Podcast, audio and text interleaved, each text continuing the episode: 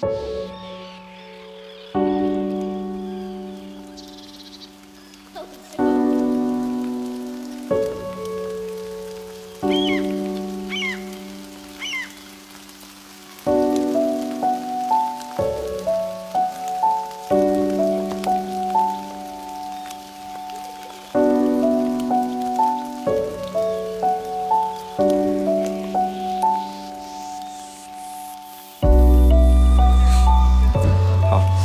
我是红尘，我是任云飞。欢迎收听新一期的一期一会。然后我们今天是在北京的凤凰会，我们今天是在露天里为大家那个录这期节目，非常的冷，有点冷。嗯，因为那个呃赵尔附近的店，它晚上十点就关门了，我们无处可去，所以就只能在路边呃椅子上，然后给大家录本期节目。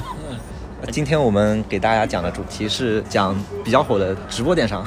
对，因为直播电商相对，呃，现在是很火，然后但是很少有人能够体系化的把直播电商梳理出来，我们也没有这个能力，呃，所以我们只能聊到哪说到哪，但是我们尽可能的可能按先让按照平台，淘宝、呃天猫，然后呃这个快手，然后抖音这样的方向跟大家去做一些分享。对，我们聊一聊，就是呃各个平台他们为什么要去做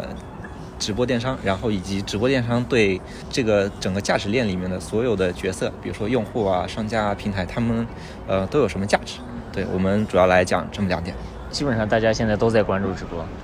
然后围绕着直播的讨论也绵绵不绝。直播就是在所有人一帮人看包、一帮人看扁的情况下，硬生生的跑到了现在，并且一直没有增长放缓的迹象。可能明年就一定是能够达到万亿的这个水平了。嗯，今年快手的目标是三千亿，应该是可以达成。抖音的话，呃，两千五百亿，呃，也差不多。像淘宝是现在的话，它占了直播里最大的份额，应该有，应该也有个五千亿左右吧。具体的数据。但这次双十一不是有一个数据是薇娅和李佳琦啊，在第一波里好像整个金额占到了百分之十。它的头部效应其实确实是特别明显。对对，我觉得我们先聊聊对直播的大的感受吧。它的就是你觉得你觉得直播的价值是什么？我觉得直播价值就是，首先肯定是从用户视角来说，就是因为我们呃包括听众们，大家都是以用户的身份在参与直播的。它最大的一个呃特点就是它的对商品的展示，对商品消费决策的信息，会比以往的任何一种载体，无论是那种货架式的电商，比如说淘宝、京东的那种商品详情页，或者说公众号里面的那种文章，或者说那个抖音上那种短视频，它对商品的展示都更加丰富，相当于是能够给用户提供更多、更充分的一些消费决策的一些信息吧。嗯，对。我觉得，包括像互联网公司之所以能做起得这么快，然后电商之所以能发展，直播之所以能发展，我觉得很大的一一个核心的要素就是，它确实提升了消费者的体验。对，我觉得这一点是非常重要的，就是是你所有的烧钱的动作都得在这一点上需要立得住脚，然后你你所做的一切才有意义。由俭入奢易，由奢入俭难对，就是你一旦消费者有了更好的体验，他就真的再回不去了。这个时候，你所之前所一切的烧钱得到的东西就都是你的。所以在直播这一件事情上，我也觉得就是刚刚红神说的，他对于消费者的体验是是有很大的提升有深进往前是走一步的。对因为用户其实真正消费者买东西，最快乐的还是买自己看得见摸得着的东西。是。所以直播这个相对来说，它提供了一个更好的体验。对，但这个其实还可以，比如说跳开出去说一点啊，因为呃，我们回想就是很多年前电视购物，它其实在某种程度上也跟直播很相似，就是它也能够非常全面的去介绍一个产品，但是它跟直播还是有挺挺本质的区别的。我觉得这个也是那个直播在这几年发展的过程中，然后它由于生态导致的一个特点，就是电视上电视购物上的商品，我们经常会觉得它是不可信的，是骗人的。但是直播的商品，因为那个主播他需要去，主播他主要卖货给自己的粉丝，他也需要一直去吸引粉丝，然后成为他的那个老老用户嘛，所以他在商品选择上会比电视购物要靠谱很多。所以的话，就比如说我们买李佳琦、买薇娅的商品，我们是相信他是能够谈到全网最低价的。对，说到这一点，我觉得直播第二个价值就是它解决了第一个是解决了体验问题，对第二个是它解决了用户的信任问题。对，但其实用解决用户信任问题这件事情，并不是像薇娅卖服装这些就可以解决的，他们还是要从标品做起。就是我就是开始卖标品，嗯，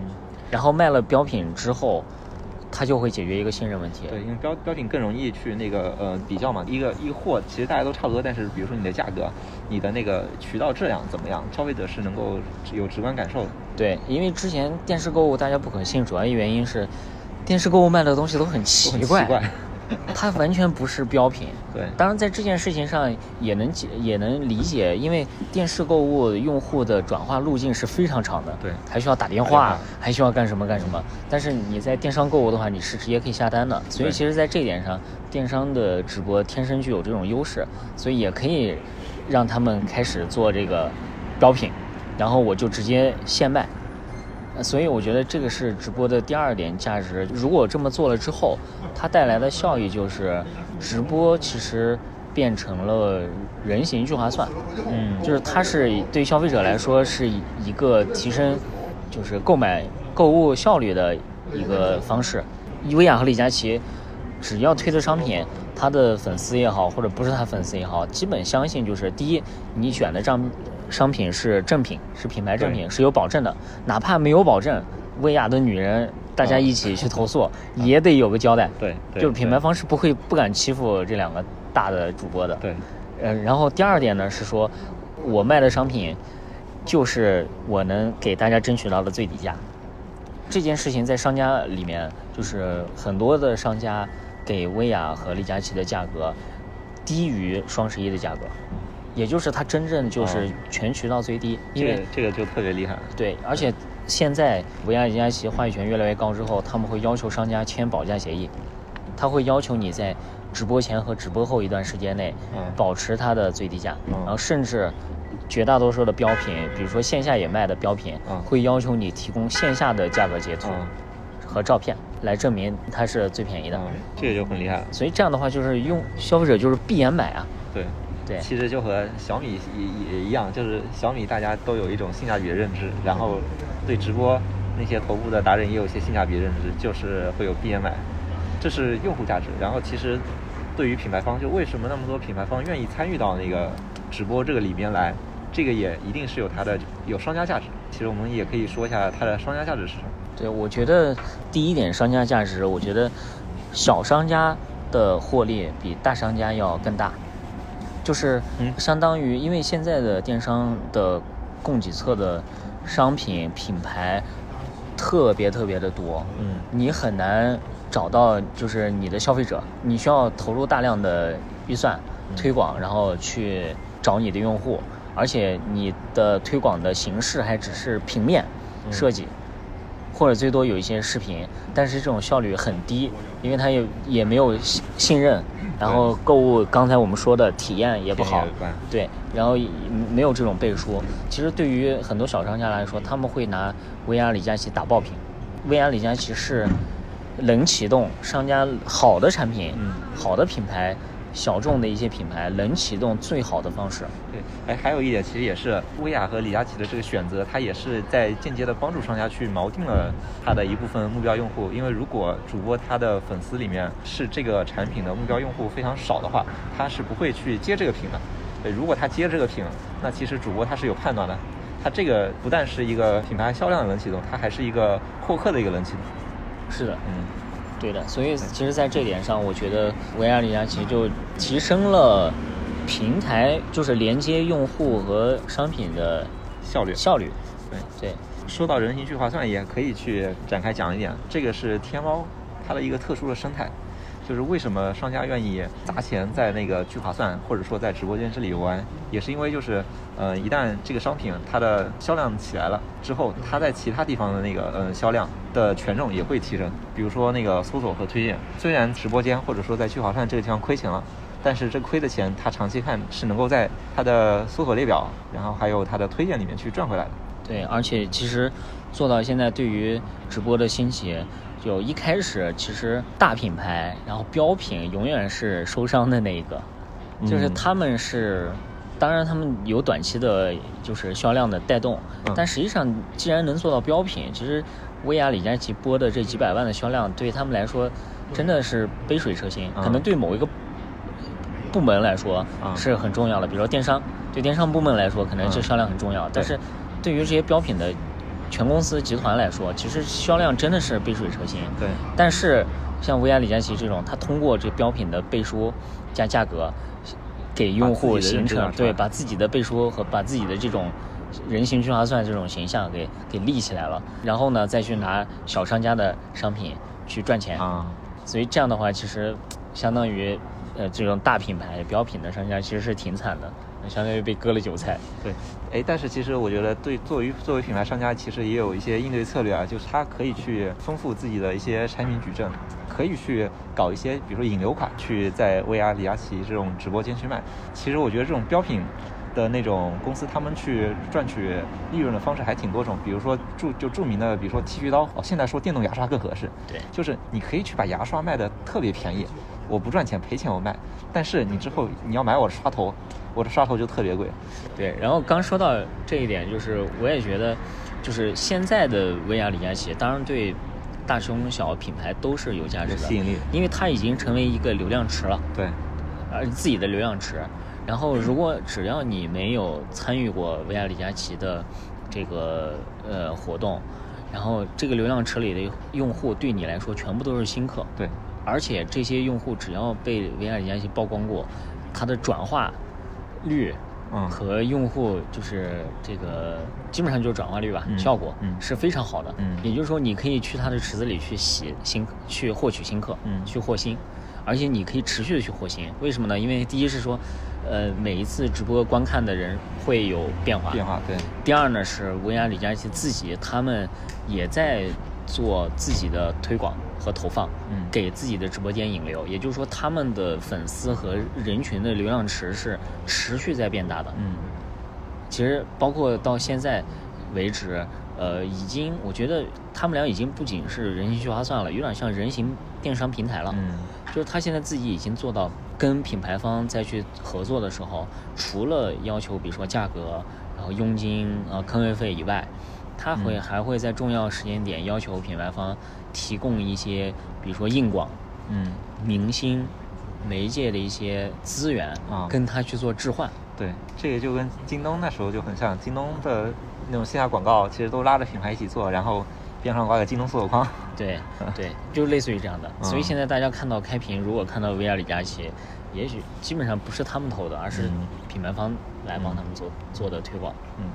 这个就确实很像一个电商平台所做的事情。说完商家价值的话，其实我们可以再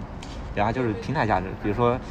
淘宝为什么做电商直播，然后抖音和快手为什么做？其实不同品牌它的呃自己的那个特点还是不太一样的。做直播这个事情，虽然大家看起来好像都一样，但是对不同平台他们做直播的目的应该是有差别的。对，我先说天猫，我认为的吧。嗯我觉得天猫之所以做直播，还是趋势在这儿，嗯。就是这可能是一个，呃，我觉得一般人会这么想，就是感觉天猫把自己绑在了一个别人的身上，啊，但实际上这件事情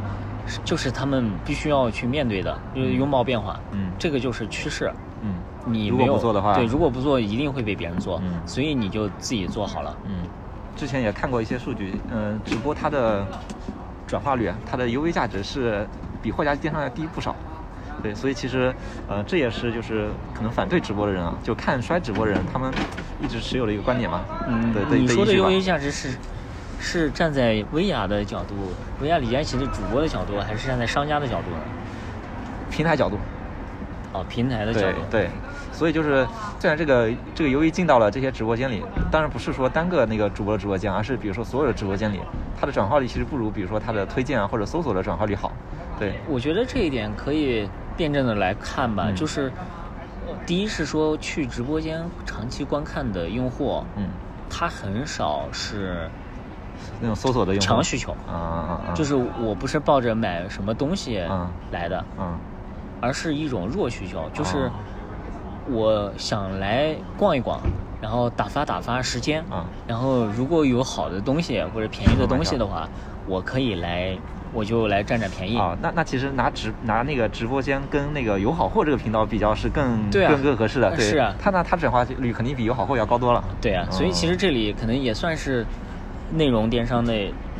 的一个细分，一个一个细分吧。对对对对对。比如说，对于抖音和快手，对快手它的那个直播出现是非常自然而然的，因为快手它这个产品的特点就是他们的产品哲学是讲究公平，不会像抖音一样说，呃，你这个内容特别爆，然后你这个内容我就会把它推给所有用户。快手的推荐它是会把关注权重放得非常高，不会把一个内容不会出现那种突然特别爆的内容，所以快手的那些头部它也不会粉丝量特别大。但是抖音的头部，它的可能粉丝量或者它的播放量就会就会特别大，这是快手它的一个普惠的分发理念导致的。这个带来的就是结果就是快手的那些用户和他的达人之间的呃绑定关系或者说信任关系就特别的强，所以就卖货就自然而然的就就开始了。但其实我觉得这有也有不好的一点，嗯，呃，他做视频分发的时候，嗯你是这么做是很好的，对因为你这么做可以促进。呃，内容创造者，嗯有更多的动力去做，嗯而不是举流量都汇聚在某几个头部的嗯。内容创作者身上。嗯。但是在直播上的话，就是像我们刚才说的，就是你如果核心是货，对，如果你的人群不聚集的话，嗯。你从 B 端的角度上，你就不能吸引很多的商家嗯。来、来你这儿直播。嗯。那相反的就是，如果你没有足够的标品去建立信任，建立你自己的这个呃就是背书的话，嗯你就又很难做大你的用户群。嗯所以其实这样的话，就是现在我觉得可能也是目前很多品牌看待快手的一个角度。快手的直播没有很爆的，嗯当然除了除了那些辛巴家族的这种对辛巴家族的以外，对，但是辛巴家族的对于品牌方其实很不友好的，对，嗯，对，呃，这个其实特别有意思啊，就是有可以分享一个之前的一个实践经验。我们有时候做一些那个带货内容的时候啊，会有很多套路，有些套路是那种首先用一个内容，然后把你给骗进来，但这个内容它本身可能跟这个商品关系不是特别大，之后再用一种各种方式去硬转折一下，然后把这个货给带出来。这个模型其实是，呃，就是先去骗到流量，然后再去这个流量中去搂去搂一些转化出来。这个模型其实是那个效率是非常低的。其实比较好的那种模型，就是应该是长期的坚持以货为内容，你这个商品本身就是内容，你一切内容是围绕这个商品本身去打的。这样的话，你沉淀下来的那些用户，那就会长期跟你的，呃，你带的那些货，或者说你的就你擅长的的那些类目吧，去比较吻合一点。是的，所所以其实，在这点上，就是我们可能说到这个短视频了哈。对，啊，由直播说到短视频了，嗯我我，但我觉得没没关系，就是就是在这一点上，我觉得呃有有一点很很重要的，就是我们商家在运营平台或者在跟平台做的时候，你不要去对抗平台的规则嗯和逻辑，嗯有很多的流程，如果你觉得这事儿特别拧巴，嗯。它八成就做不成。对，这个是平台的问题，而不是就是不是意味着你商家要去就是我完全跟跟着他一起玩。呃，对、嗯。对，所以就比如说刚才这种，就是他之所以先吸引大家注意，再做强转化，那没有办法，因为如果他内容做的不够好看，用户都不能点进去，你就更别提卖货了。对，嗯，但是相相反，就是有一些商家，比如说牛肉哥这种的，他就会就是我我就很直给，对。就是我就是明目张胆的，就是说，呃，我我就大大方方的，我就是来卖货的，是所以我的商品也都是供应链呃内容化，对我是怎么对吧？对做做我呃去我我的产品源头怎么样，然后怎么加工生产什么，让大家看得明明白白。然后他就是你你如果真的想来买，那你就看我的内容，然后建立信任，然后你就购买产品就好了。对因为在这一点上，就是你通过视频去让用户加深你的品牌和产品的了解，就这件事情效率是非常高的。是啊，他反倒可以不用那么就是你，嗯就是我爱的就来吧，那不爱的我们就就不跟你发生关系对，我也不费这个劲儿。对，所以长期来看，商家直播会越来越成为一个趋势。刚才提到两个理念，供应链内容化，然后还有货季内容这两点的话，如果你不是商家的话，你是没法就长期的围绕一些品类或围绕你一个用户群体去做的。这也是就是商家直播跟达人直播的一个非常大的一个区别吧，也是它的呃一个核心的竞争力所在。对，其实说到商家自播这一块，我觉得，还是也没有很多的商家跑通这个模型，就是很好的把商家直播做起来。嗯我觉得这里面有一个很关键的一个点，就是并不是所有品类的商家都能，就是这个是有有门槛的。大家天生起跑线是不一样的。对于一些需要教育或者需要内容化的这些呃品类，对，他真的对他他嗯做自播真的就很好，嗯然后效果可以直出，嗯可以直接有效果。对画了跟不画就是不一样的。然后用海鲜多么活生生的对很多东西用了和不用，它呃看看到和不看到它就是不一样。是但是还有很多，比如说这种快消品，嗯然后标品，对就真的是没什么可播的。然后用户想来看你直播，更多的也是因为我想拿更便宜的价格，嗯或者是拿赠品，嗯就是出于利益嗯来做这件事儿。但这个事儿，我觉得就是你对商家来说，其实本身并不是一件非常有价值的对东西。可以简单总结一下，就是适合商家自播的话，说明你的呃你的产品的一个卖点，其实跟用户的认知之间它是有差距的。这个差距会让你去需要通过内容持续去教育，并且教育好之后，这个收益可能是会会非常大的。首先就市场上可能没有打你这种卖点的一个产品，对。然后如果你通过内容教育好了，那你就是这个打这个卖点的最领头的那一个品牌。对，嗯，是的，而且做商家自播其实中间也会有很多的问题，比如说第一呢是说，就是呃我聊一些细节的内容啊，嗯比如说你的主播。你是自己招还是兼职，嗯。还是找代播机构？但目前我来看，就是做得好的一些品牌，你都是要找自己来做的，嗯。就是你自己招人，嗯。啊，但这样的话，就是第一是说这些主播其实他也会有疲劳期，对。因为你每天都是同样的话术，嗯。说同样的产品，对。然后你说一年，嗯。你说两年，你说谁能坚持得住？对。其实，在这点上是很头疼的。嗯。第二个呢，就是这些主播人员他的职业发展的晋升通道，嗯其实也是很狭窄。对，基本上没有。嗯就是你未来你说你你还能做什么？其实说难听点啊，不管是头部的大主播，嗯还是这种店铺的小主播，其实他从商业根本上，其实他还是导购的一种。对，对，所以从这点上来说，你就很难往上走。嗯，啊，况且你是商家自播的话，其实你的流量又不在你个人的身上。嗯，其实这样的话，就是人员的未来的稳定性、发展，然后流失率，其实都还是挺高的。所以就从商家角度来看，就是如何去，呃，比较就工业化的去培训主播、生产主播，对商家来说是一个很重要的事情。对因为就是如果如果真的一个商家里面它诞生出了一个李佳琦这样，这个其实对商家是非常可怕的一件事情。对，因为就是如果你的价值不在你的品牌和产品上，而转移到了这个主播身上，那对这个对对商家来说，你风险就非常大。是的，对，是的，因为其实就像我们刚刚说的，就是，呃，头部主播靠标品来建立信任，嗯你相当于是用你自己品牌的对价值，把品牌价值给灌到那个人身上给个人嗯去建立信任。那这样的话，其实你是对于品牌方来说是很，是是很不好的一件事。对，其实刚才没说完，我们说的那个天猫和快手之外，还没有没有仔细说，就是抖音为什么要做做直播？对，这个其实可以说回呃字节跳动这个公司吧。字节跳动公司的话，它最初其实大家都知道，它是做了一款叫今日头条的 app。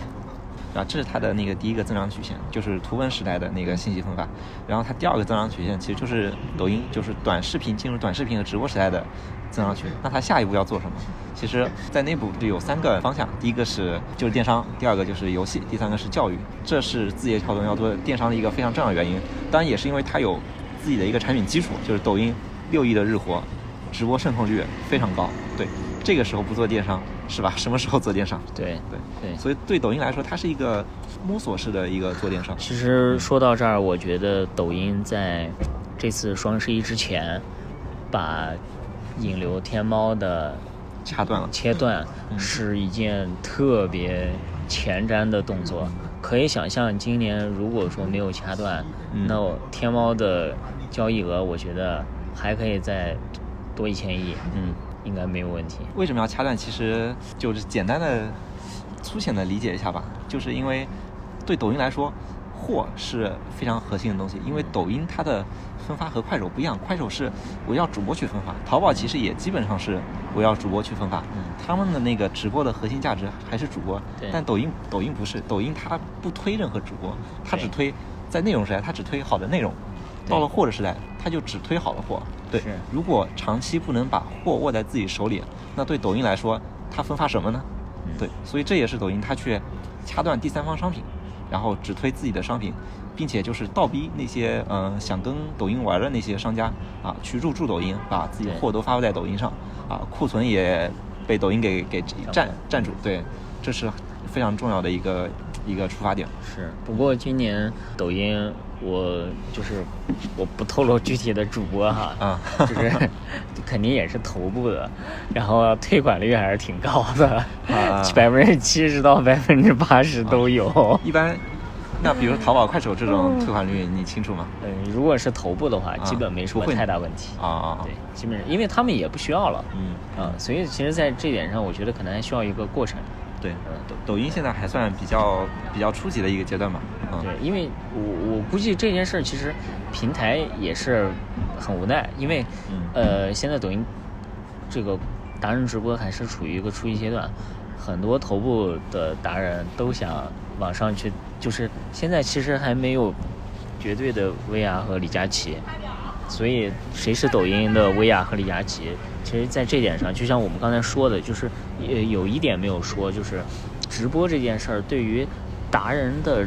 直播主播的从业者来说，其实这件事儿不是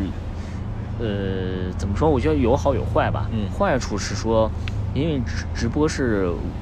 是排他性的。嗯嗯你在看这个人直播的时候，你就不能看你就不能看其他人。嗯然后你基本上，呃，对对于你们相同类型的主播，你看了李佳琦，你就不会再看其他的美妆的博主，对，因为其他美妆博主在选品上基本上也是学着李佳琦来的，嗯就是他李佳琦买什么买呃嗯推什么，后后面的中腰不是呃呃这李佳琦的忘我对学好了。对对对对对，所以所以其实基本上就是你很难再有第二个嗯薇娅和李佳琦出来了。嗯那这样的话，对整个从业者来说，其实是很很不好的一件事儿。当然，我觉得另外一个机会就是说，呃，因为未来的需求还是呃非层次非常多的。如果你能成为某一个垂直领域嗯的一个主播，哦，我是觉得还是有一些机会的。嗯，对。但其实话说回来，就是抖音它需要出你觉得现一抖音会个薇娅和李佳琦会吗？会成为薇娅、李佳琦吗？我我会会出现这种。我觉得抖音它在初期它是需要这样的人来帮他造一下这个平台的势，所以他才会他才会请请老罗。对，嗯但是长期来看，我觉得抖音它不需要，也也也培养不出薇娅、李佳琦。嗯对，我觉得长期更多的它需要的是商家自播，它需要更好的货，因为抖音的最大优势就是流量。是，但所以所以你判断是说，未来抖音的直播其实还不在重点不在达人，在商家自己。对，一定是在货上面。嗯但其实，在这一点上，我我就是作为作为商家哈，就是嗯还有一点很很怎么说很难的一件事儿，就是抖音仍然是以内容为王的平台。对，你商家的直播，我们在比如说在天猫和京东的商家直播很简单，嗯一个桌子，嗯然后商品陈列，嗯然后一个前景，一个背景，嗯然后主播就坐在这儿干念，然后有有问题就解答，嗯但是这样效率就是很高的，因为它就是个购物场。嗯，但是你到了抖音，你就会觉得划分很奇怪，嗯就是这样的一个端坐在桌前的主直主播，嗯他就就是跟就是抖音的用户，我觉得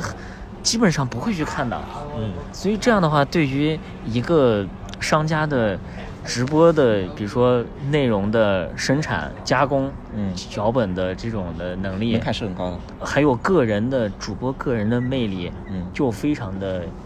依赖。嗯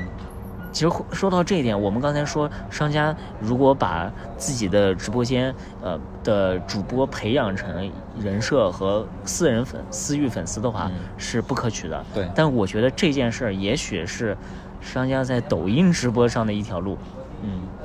还是回到之前说的，就是货记内容那个逻辑来说，就就是抖音它可能就是盘子，它因为它现在的产品特点，导致它并不是适合所有的品类品牌来玩玩的。但是能够玩的那些品牌，他们的最重要一条、最重要的一个方式，我觉得还是就是刚才说的，就是把你的货啊本身把它做成内容。所以回到我们最初分析直播这件事儿的三个层面上，对，就是第一是用户抖音的直播对于用户嗯提升了什么更好的体验和价值？嗯，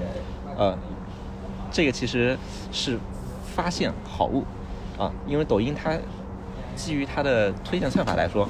目前虽然就是在货的推荐上，呃，比较一般，对，但是呃，我们其实是相信抖音的引擎是能够把货的推荐，或者说把货的内容推荐做得越来越精准的。哎，对我我觉得这一点就是，就是抖音可以帮助商家更好的展示自己的商品，是，并且能帮助他去找到更精准的用户。对，那从这个角度上，其实你还是要把内容做得很好。是是，就是你的产，你因为你是视频展示，对你视频怎么样去展示你的商品，才能更好的吸引到消费者？嗯。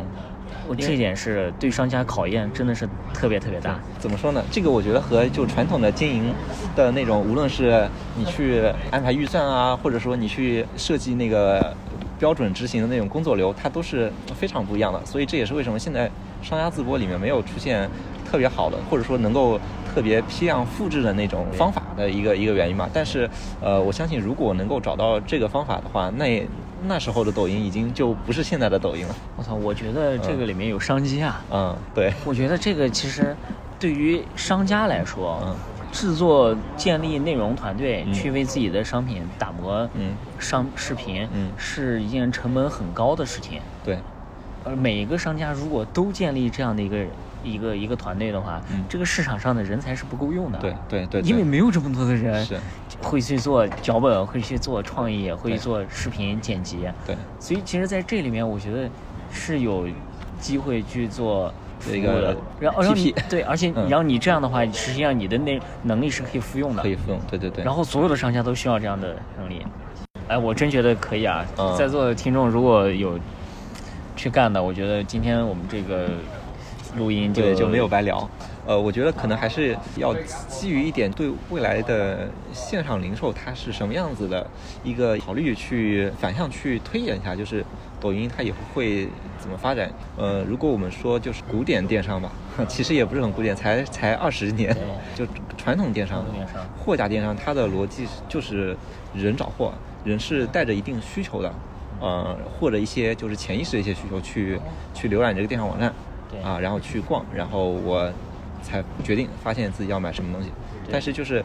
对货找人这个东西，像我这种是一个纯人找货的用户，但货找人这个事情在你看来，你觉得它靠谱吗？货找人啊。对，因为其实我觉得就是我其实觉得这件事儿效率不是很高，嗯因为它是要撞的，嗯就是你一个货，因因为货找人，其实这件事儿的成本就在了商家。就是人找货是每一个消费者自发的免费的行为，对，但是你货找人就意味着说你要把你的产品曝光到每一个人头上去，嗯嗯。嗯这件事情是消费者做不到的，嗯。你需要有人推动的，嗯。但这件推动，那我现在理解就是商家投广告，嗯。除非抖音可以有免费的流量的分发，嗯。对，我觉得这个可能举一个我不知道是不是足够恰当的一个比喻啊，就是在今日头条这个 app，它在正式的爆发之前，其实所有的互联网公司它做推荐的团队都是三流团队在做，因为大家都觉得这个东西没什么价值，是吧？就是可能我们现在在谈论货找人这个事情的时候，就跟十年前大家在谈论内容找人可能是一样的。呃，我觉得这个地方还是有一些机会在的。我觉得其实包括现在手淘，其实也基本上首页绝大多数百分之八十的板块嗯都已经变成千人千面了，嗯，其实它也算是货找人的一种一种了。对，呃，但是它可能利用的，它可能强调的这种货找人的这种优势是说，第一，它货很多；第二个呢，呃，他用户其找的比较精准，就是因为我可以调取你的购物行为，嗯嗯所以我包括浏览加购行为，所以嗯。我可以推，就是近似版，就是你想要的东西，嗯你想买的东西，嗯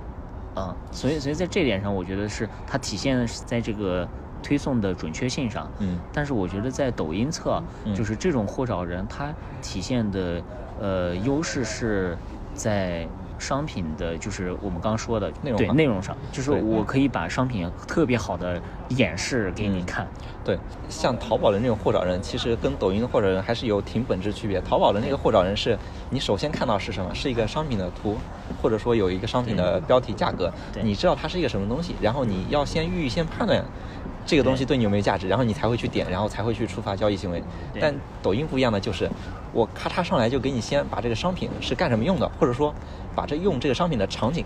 啊，展给给你给你展示一下，然后你可能就会产生一些联想，就是这个商品对我有什么作用，或者说我用了这个商品就可能会成为，比如说这个场景里的这种人这种生活方式。对，那这么说的话，其实我仿佛觉得抖音的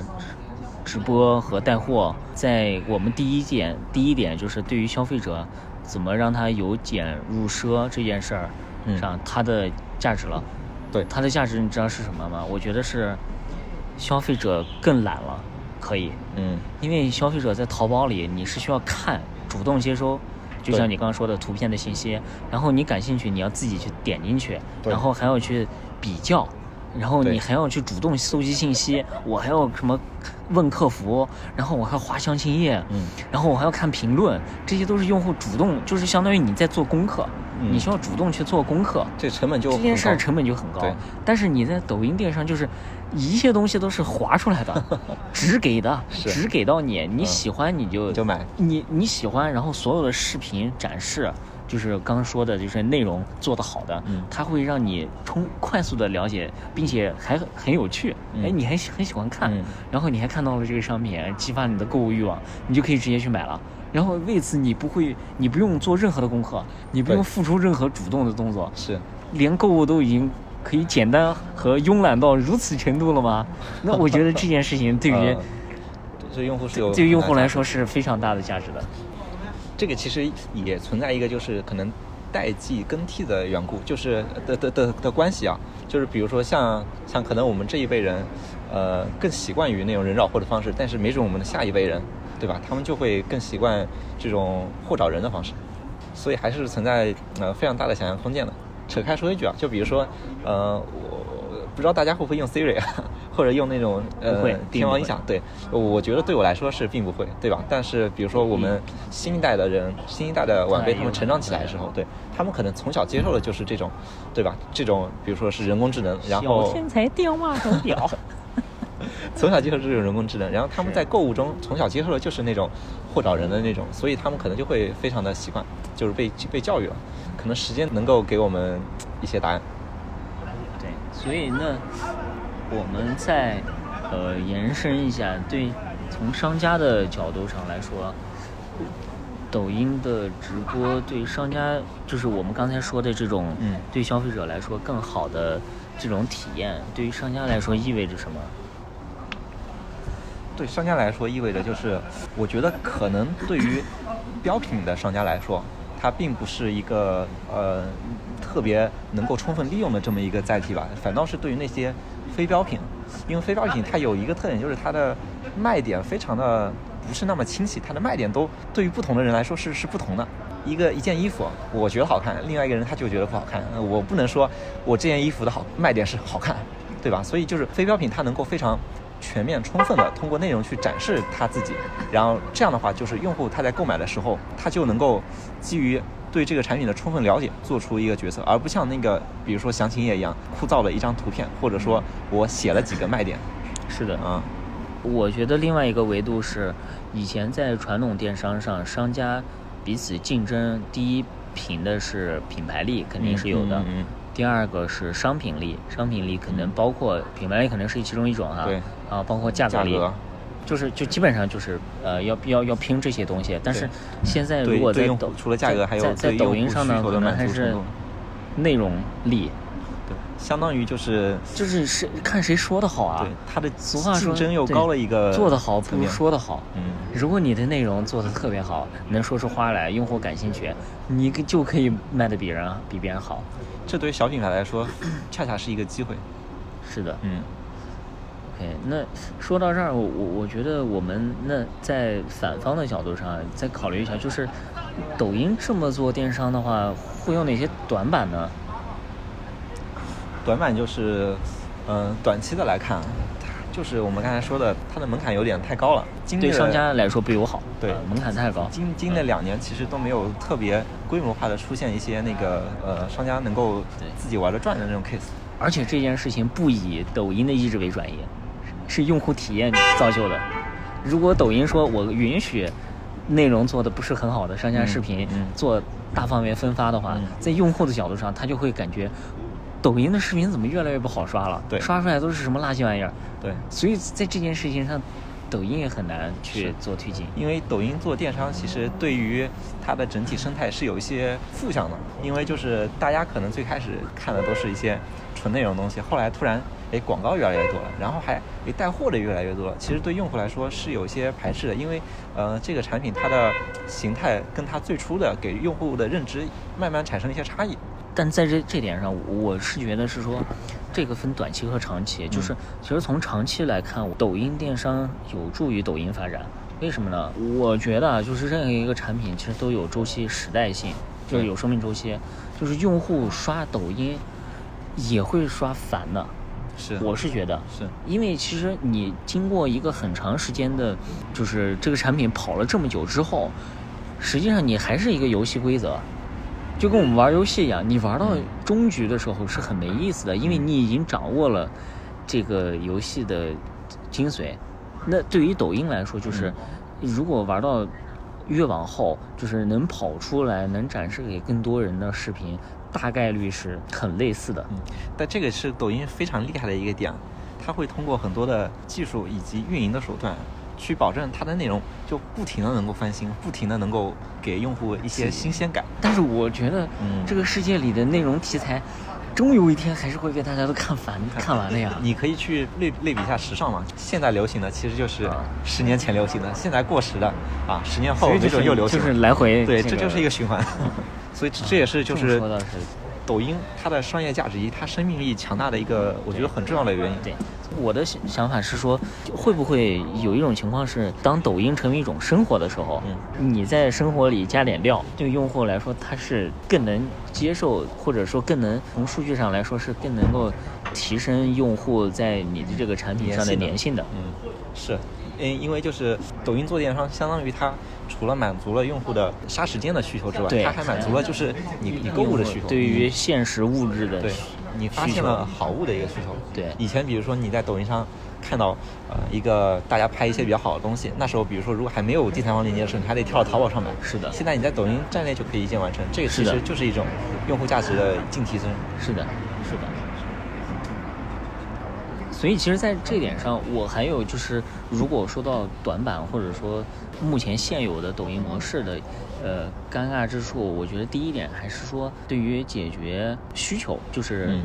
正常的主动需求，现在还没有一个好的解决方案。啊，对，是嗯因为主动需求已经被淘宝、京东解决的非常非常好。嗯，是的。第二点是说，因为视频为载体的话，我们虽然觉得就是这种商品推荐的效率很高，转化很高，但是它的货架的密度还是有限的。哦，对，现在抖音的话，就是大家可以刷的时候感受到，就是你刷多少次能够刷到一个就是卖货的一个主播，这个比例是挺低的。对，所以其实，在这一点上，就如果你一旦有有比例控制和上限，再加上你本身内容形式造就的这种低密度，嗯，导致实际上你应该是有天花板的。对，就是假设比如说，呃，有一个临界点，这个临界点是比如说百分之十的电商内容啊，对它既能够达到电商的消费、电商的 GMV 的一个比较好的一个一个值的一个一个转化吧，就是假设我们抖音中有百分之十的用户他是有呃购物需求的，然后我们就能够把这个内容提到百分之十，然后同时这个值也是一个就是不会降低其他用户体验的这么一个值，所以它一定有一个平衡点。但是这就意味着，实际上你的坑位是可以计算出来的。啊，对，然后正常来说，商品的现在永远是供大于求的一个阶段，那就是十淘宝，比如说我们现在淘宝可能有十亿个宝贝，嗯那如假我们假设哈，就是如果抖音的弊端也一样很繁荣的话，嗯那十亿个宝贝去抢多少个坑位？嗯，这个我觉得是太残酷了。是在抖音还有个优势就是，呃，它跟淘宝这种 A P P 比，它的日活，比如说抖音是六亿，手淘是呃二点五亿，然后但是手淘的用户时长是二十分钟，抖音它能够做到一个半小时。但是手淘的单个商品的接触时间是很快的，嗯。就是我划一页，我可以嗯看到十个商品，嗯。也就是说，用户基本上在手淘浏览一分钟的话，我觉得他过目的商品应该可以达到一百个，应该问题不大。嗯。但是你抖音，如果你是看视频的话，嗯。你一分钟也许你接触到的商品也就是两三个。但这个就挺有意思的，就是相当于有点反过来了，更像是就是手淘它用商品来撞你的需求，而抖音它是卖那个你会大概率感兴趣的商品，所以在这点上面反倒是反过来了。对，嗯但是我觉得现在是说会买你大概率感兴趣的商品这件事儿，嗯。我不知道抖音现在能不能做得到，哦，这个其实就是因为你呃只能说是感兴趣的内容，对。感兴趣的商品，我觉得这一点上现在是对，这这就是抖音它会是它之后非常重要的一个需要去突破的一个方向。就第一个，它需要把更多的那个呃货给引进来，并且需要能够让商家在里面有自己的方法能够玩起来。基于此，然后商家它能够生产出更多好的围绕货的内容，然后把这个方法论能够规模化之后，整体的抖音电商盘子其实就起来了，并且它的对用户行为习惯的改变是非常巨大的。然后用户习惯起来了之后，就是整个商家也会对，扩展这是一个正向扩展开来。对，这是一个正然后向循环。，但是随着商家的越来越多，然后坑位优势有限，对所以竞争就会越来越激烈，然后就变成下一个淘宝。哇，这么想想，我觉得这个 TP 也不是那么好做的。这个其实我觉得其实很正常吧，因为就是所有的业务形态它都会随着社会的变化，然后需求供给结构的变化，或者说那个科技的进步，它会改变。抖音现在它是个风口，它真的非常成熟了、稳定了，变成像现在淘宝一样之后，没准下一个风口又会又会出现。对对那讲了，今天也讲了这么多了，时间是差不多了，我们最后就那就畅想一下呗，就是既然直播现在这么火了，我们也不去聊过去，聊聊现状了，就是那你觉得未来能打败抖音这种形式的形式是什么？我觉得，如果我们说未来，那一定是就是生产力会更加发达，因为这是所有社会形态变革的一个非常本质的一个特征。从奴隶制到封建，然后到现在的社会主义，然后以后的共产主义，它的生产力一定会比现在就更发达。对，生产力的发达，所以你现在是坚定的共产主义接班呃，人。我我我是我是我是坚信共产主义，就共产主义一定会成功。当然，这个我们大家加油 我们不过度展开啊，就是生产力会非常的充分发展，发展完之后的话，它带来的结果就是你想要什么东西都有工厂能够给你生产出来。所以我觉得就是以后的工厂，它会是一个呃能够定制化的一个工厂，它不再是生产非常多一样的产品，而是根据你个人需求，它有能力非常低成本的进行一些个性化的定制。所以对我觉得这是一个以后在生产上非常有可能出现的一个一个情况。所以推测一下你的想法我觉得你应该是说，以后这个世界上就没有品牌了，用户就随着自己的期望，就是这个社会会给你任何你想要的东西。这这是一个怎么说呢？这是一个我们的所有人的向往吧。嗯，是，并且我觉得以后的以后的，比如说工厂，也不知道会不会有工厂这种东西啊。以后的这种生产机制，它是应该是符合这个趋势的。所以以后的你说要打败抖音这种货找人的这种形式，那我们给它起个名字，比如说叫什么叫所想即所得，是吧？这这可能是一种非常浪漫的，然后可能也比较遥远的这么一种一种零售形式吧。是，嗯是。所以这么说，如果映射到现实的世界中，你觉得可能 3D 打印会是一个比较好的？对对，，3D 打印就是我们需要把所有的制造都给它在最细力度给它拆解出来。对我就我只需要买原材料就好了。对对，呃，我我觉得另外一个就是，呃，你觉得抖音现在作为杀时间最大的这个 APP，、嗯你觉得未来下一个，如果以后大家不刷抖音了，大家会把这大笔的时间用来做什么？我觉得这趋势还算比较明显。我们为什么现在刷抖音？是因为我们，呃，日常最高效的交互的那种设备吧，就只有手机。当以后比如说 VR、AR 这种更成熟的时候，我一戴上 VR 眼镜，然后去在一些虚拟世界里畅游，或者说在 VR 里刷抖音，那种感受肯定比现在我们在手机这个屏幕上刷抖音要来的更好得多。并且，如果就是呃你的感官刺激的维度更丰富了之后，然后它出现新的那种媒体形式。也会跟现在有非常大的差差别。就比如说我们现在刷抖音，以后刷的就是一个个那种全息的呃 AR 世界、VR 世界，是吧？这个就从用户的角度去想，它是更体验更好的、更有意思。说到这儿，我我是比较悲观的，就是我我觉得第一是说 VR 世界听上去确实特别美好，也就是说太高，就是每每个人都可以在现实，就是相当于你就可以 YY 了嘛。啊，对啊。但是，但是在这里面，就是你实际上去了之后，它仍然是就像你刚说的，在 VR 或者 AR 里面刷抖音，那其实跟现实世界只是被套了一环而已。这是这是这是第一点，还有保守点，我觉得这样是很无趣的。然后另外，如果再激进一点，如果说一个世界 VR 已经牛逼到我想在那个世界里仿佛身临其境一样。做任何事情，获得任何内容，就是我觉得人会很快的陷入虚无。嗯，就很多时候，就是我觉得我们人，就是人，就是少就是多。嗯，就是如果什么什么东西都是唾手可得的话，你就会瞬间觉得这个世界没有意义。没有意义。我觉得这也是很多，比如说明星啊，或者什么，就是吸毒啊什么的的的原因，就是因为他他很多东西来的太快了，然后。人生该该玩的、该吃的、该就觉得该享受的都已经都已经享受完了。这个时候，他就需要更高的刺激，嗯，他才能会会觉得快乐。那这个时候，就是我觉得 VR 如果能帮助每一个人都实现这种唾手可得的快乐的话，就是这个社社会，我觉得都会出。出问题，嗯，所以我觉得在这个过程中，它一定会有一些负反馈的一些机制，是，就是比如说你想获得更大的快乐，你资源可限，对，呃，限制，资源一定是有限的。所以回到说到这儿，嗯，那未来这种 AVR 的世界跟现在这个世界又有什么区别呢？其实没有什么区别，呃，换一个话题说，就是说，五百年前颠沛流离的那些人，没有手机那些人，他们真的跟我们现在相比就更不快乐吗？我觉得一定不是的，是的，所以就是。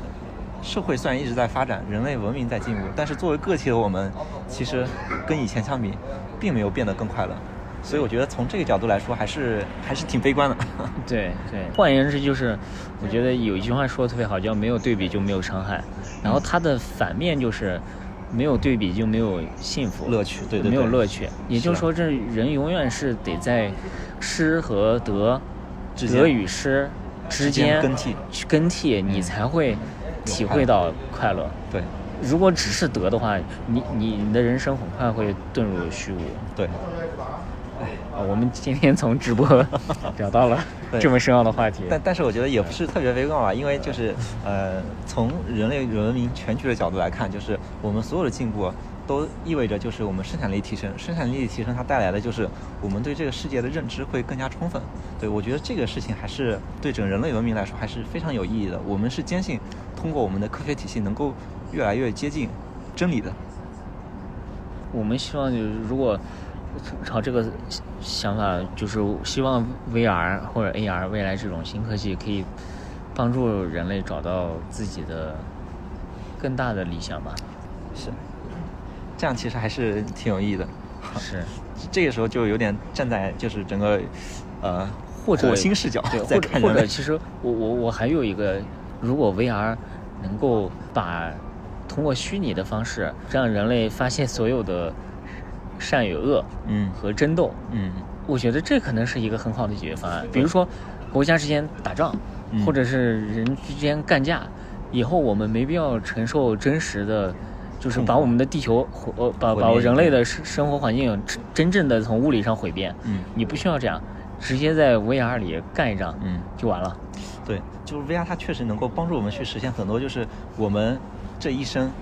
几十年没有那些时间、没有精力去完成的事情。对，嗯，然后其次就是，如果 VR VR，第一是说可以小部分的实现你不能实现的美好，嗯，呃，这个可能我觉得是是挺挺有用的，就是完成一些人一辈子可能没有实现的愿望。对，也许这个愿望一两就够了。对就很我觉得这样控制有节节制的就很好。对，然后第二个呢，就是消化在现实世界，呃，所有的这种恶和争斗。嗯然后避免对现实世界的实际的这种破坏破坏，因为这样这种破坏是会这个影响到人类的发展的进程的。对对，呃，这样我觉得是是好的，是非常有意义的呃。对对对。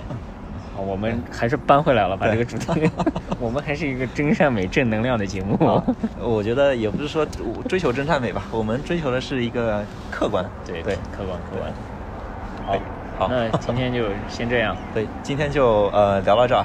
好，然后最后还是呃，希望大家多多关注我们。对，有任何那个想跟我们沟通的，呃，非常欢迎你们评论，我们呃每条都会看对，我们每条都会看，并且一定会给你们回复。有什么想在以后想聊的话题、想听的话题，呃，也可以通过留言告诉我们，我们也会去，我们俩讲不了的，我们也会去找我们的行业里的一些朋友啊、同事来呃一起分享。对对，好，那今天的节目就到这里，大家好，拜拜，大家再见。